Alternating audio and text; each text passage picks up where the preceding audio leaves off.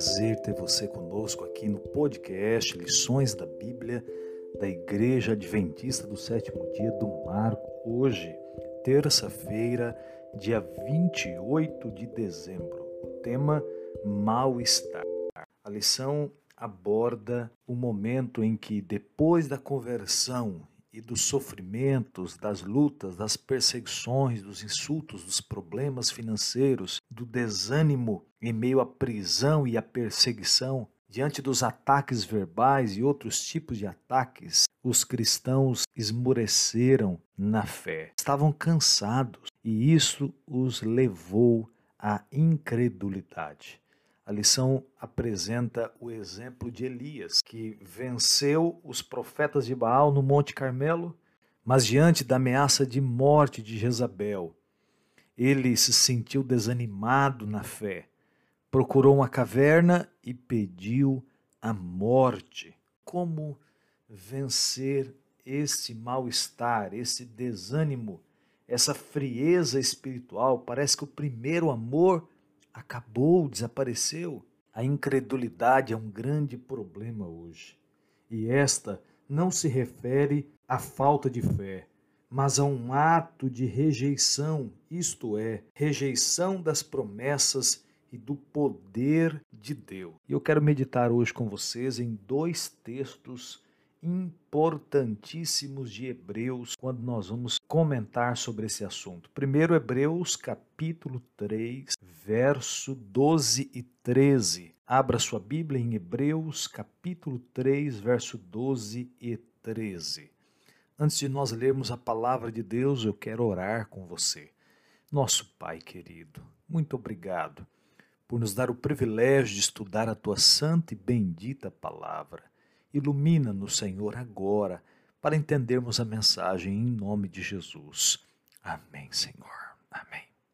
Hebreus, capítulo 3, verso 13 e 14. Com a palavra aberta, vamos ler. Tende cuidado, irmãos, jamais aconteça haver em qualquer de vós perverso coração de incredulidade que vos afaste do Deus vivo.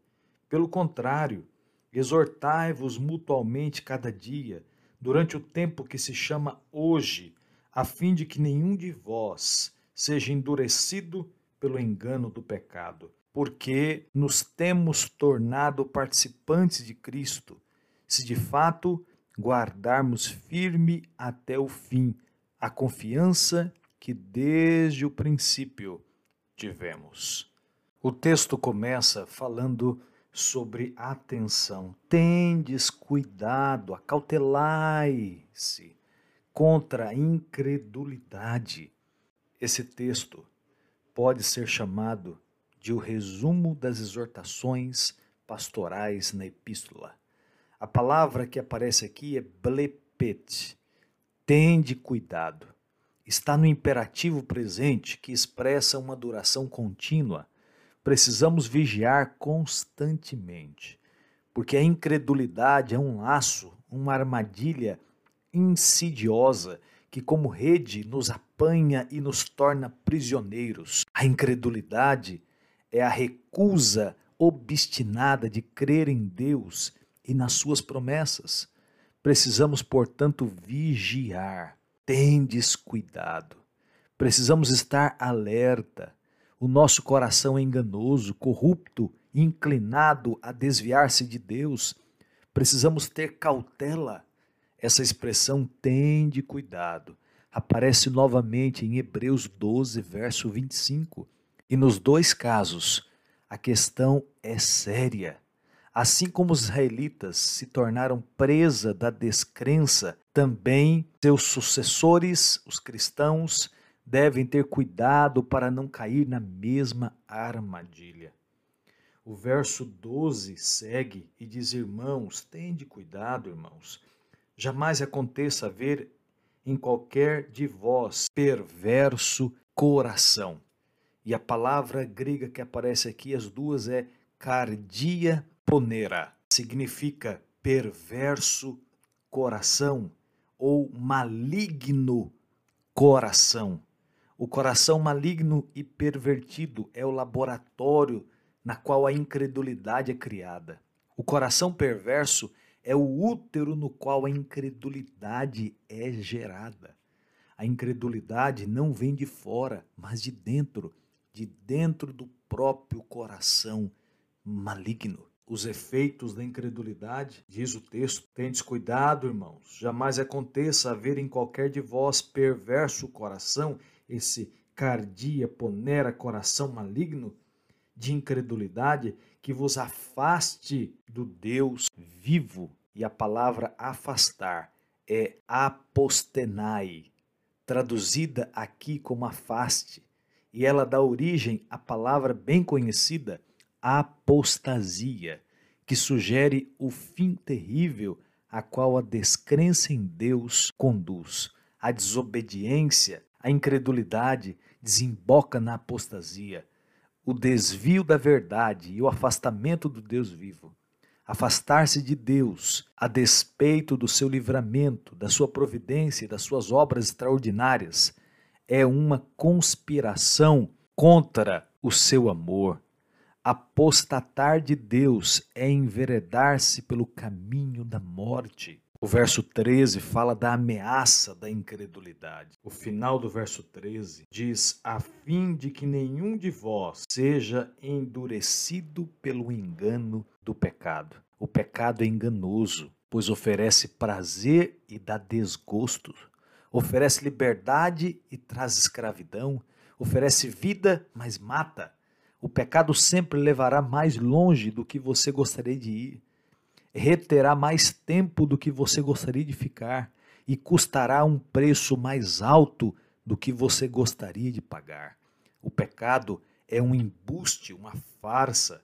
Seu brilho é falso, suas ofertas são mentirosas, o seu salário é a morte. O pecado tem a capacidade de calcificar o coração, anestesiar a consciência e destruir a vida. Agora, diante desse contexto de incredulidade, qual é o antídoto? O verso 13 vai dizer: Exortai-vos mutualmente cada dia durante o tempo que se chama hoje.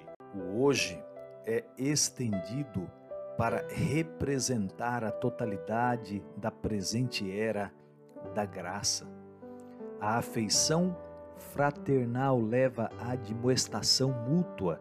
Esta mantém a integridade da família da fé. A igreja é uma comunidade de irmãos que se amam e que velam uns pelos outros. Precisamos ser exortados, confortados e consolados uns pelos outros. Não podemos, irmãos, enfrentar o pecado sozinhos. Precisamos de cuidado dos membros da família da fé todo dia e o dia todo. Negligenciar isto é dar brechas ao endurecimento do coração. Se a igreja for fiel a Jesus, individualmente e coletivamente, o perigo da apostasia se retirará de seu perímetro. Outro antídoto que o texto apresenta é a nossa união com Cristo. O verso 14, porque nos temos tornado participantes de Cristo. Estamos unidos a Cristo como um membro do corpo, a cabeça, e como um ramo à videira. Somos membros do seu corpo, estamos enxertados nele, fomos crucificados com ele, morremos com ele, ressuscitamos com ele, estamos assentados nas regiões celestes com ele. Nossa união com ele é orgânica e vital. O terceiro antídoto a perseverança na fé.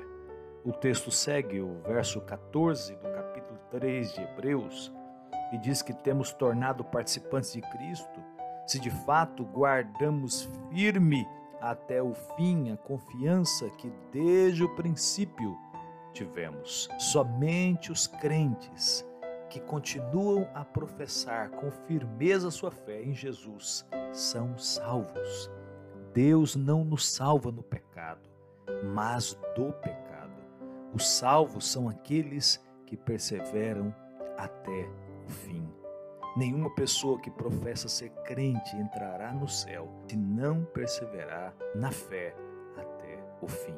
Outro texto que chama muito a minha atenção, Hebreus capítulo 2, verso 18. Porque aqui tem algo extraordinário, poderoso para cada um de nós. O verso diz assim: Pois naquilo que ele mesmo sofreu, tendo sido tentado, é poderoso para socorrer os que são tentados. Jesus sofreu e todos aqueles que escolhem Jesus padecerão também provações e sofrimentos. Mas olha a promessa linda que temos nesse texto. Aqui diz que ele é poderoso para socorrer os que são tentados. A palavra socorrer nesse texto, ela pode ser dividida em dois: só e correr. Só é boy, é um grito. A palavra grega nos traz esse sentido. E correr é sai, correr.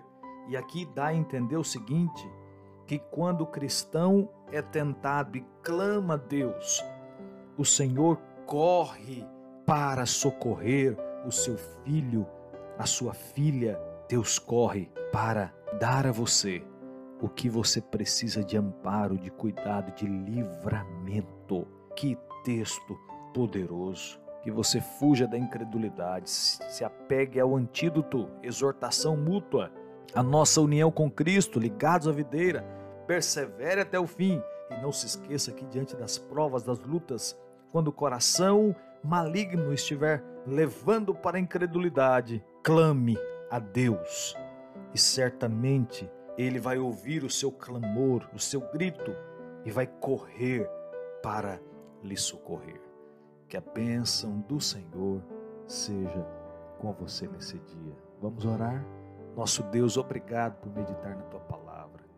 Coloco agora esse teu filho e essa tua filha que ora comigo em tuas mãos, para que esse mal-estar não leve à perdição, mas que seja restaurado por Cristo a cada dia, socorrido por Ele e tenha a bênção da esperança da volta de Jesus e da vida eterna. Em nome de Cristo. Amém, Senhor.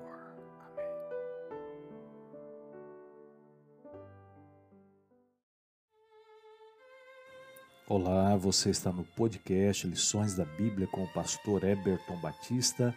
É um prazer ter a sua companhia. Hoje, quarta-feira, dia 29 de dezembro, o tema do nosso estudo é Encorajando uns aos outros.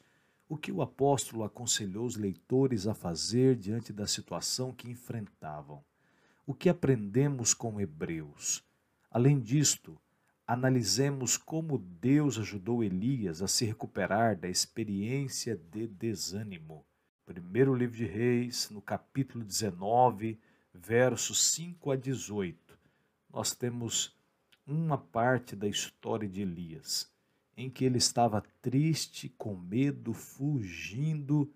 E o que Deus fez com Elias? Primeiro, Deus cuidou das suas necessidades físicas, dando a ele comida e descanso.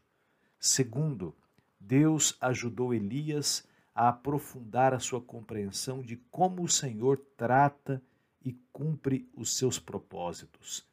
Terceiro, o Senhor comissionou Elias, deu uma obra a fazer e o tranquilizou. O modo como Deus tratou Elias depois do evento do Carmelo é fascinante, pois mostra o terno cuidado e a sabedoria com que ele ministra aos angustiados que lutam para recuperar a fé. No livro de Hebreus, no capítulo 2, verso 1, Paulo sugeriu que os crentes apegassem com mais firmeza e jamais se desviassem. No capítulo 5, verso 11 a 6, 3, Paulo fala da necessidade que eles tinham de alimento sólido, mas que ainda eram crianças imaturos espiritualmente. Paulo dá vários conselhos aos hebreus e a nós também. Paulo diz: cuidem dos necessitados físicos e de seus irmãos na fé, pratiquem a hospitalidade, sejam generosos, encorajem os crentes a permanecerem na fé, exortai os irmãos a não deixar de congregar. Paulo sugeriu que permanecessem unidos, praticando as boas obras e Jesus estaria, diz Paulo, ministrando no santuário do céu por cada um deles. Lynn Duster conta que em uma ilha de Kiribati, no Pacífico, um homem comprou um barco e decidiu testá-lo em mar aberto, com o filho e mais um ilheu. Eles estavam pescando quando uma chuva muito forte começou e os escondeu da terra. As ilhas de Kiribati são planas e virtualmente invisíveis até mesmo a uma curta distância. Eles ligaram o motor e começaram a procurar a ilha onde haviam saído, até que o combustível acabou. Então ficaram à mercê da corrente que vem do oeste, quase sem comida e sem água, indo na direção de Papua Nova Guiné.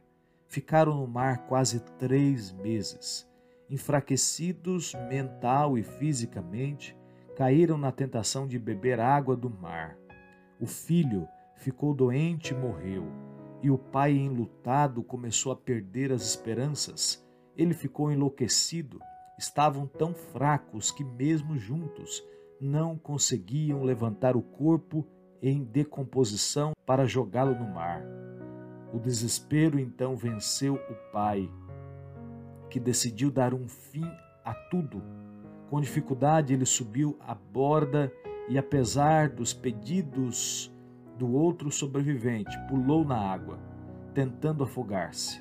Logo, porém, ele se arrependeu do que havia feito e, agarrando-se à borda, pediu ajuda para subir novamente no barco. Mas os dois estavam muito fracos e não conseguiram. Então ele se soltou e poucos momentos depois desapareceu sobre uma onda. E o escritor salienta que o que tornou a tragédia mais pesarosa foi que isto ocorreu exatamente um dia antes do bote ser levado pelas ondas para a ilha Mansava. O homem poderia ter sobrevivido se não tivesse desistido. Hoje, você também precisa tomar uma decisão você não deve desistir. Continue fazendo a vontade de Deus. Certamente o Senhor lhe atenderá, suprirá suas necessidades e lhe dará o descanso e o alívio necessário. Mas, por favor, não pule do barco. Permaneça, que muito em breve você alcançará o porto seguro. Que Deus te abençoe.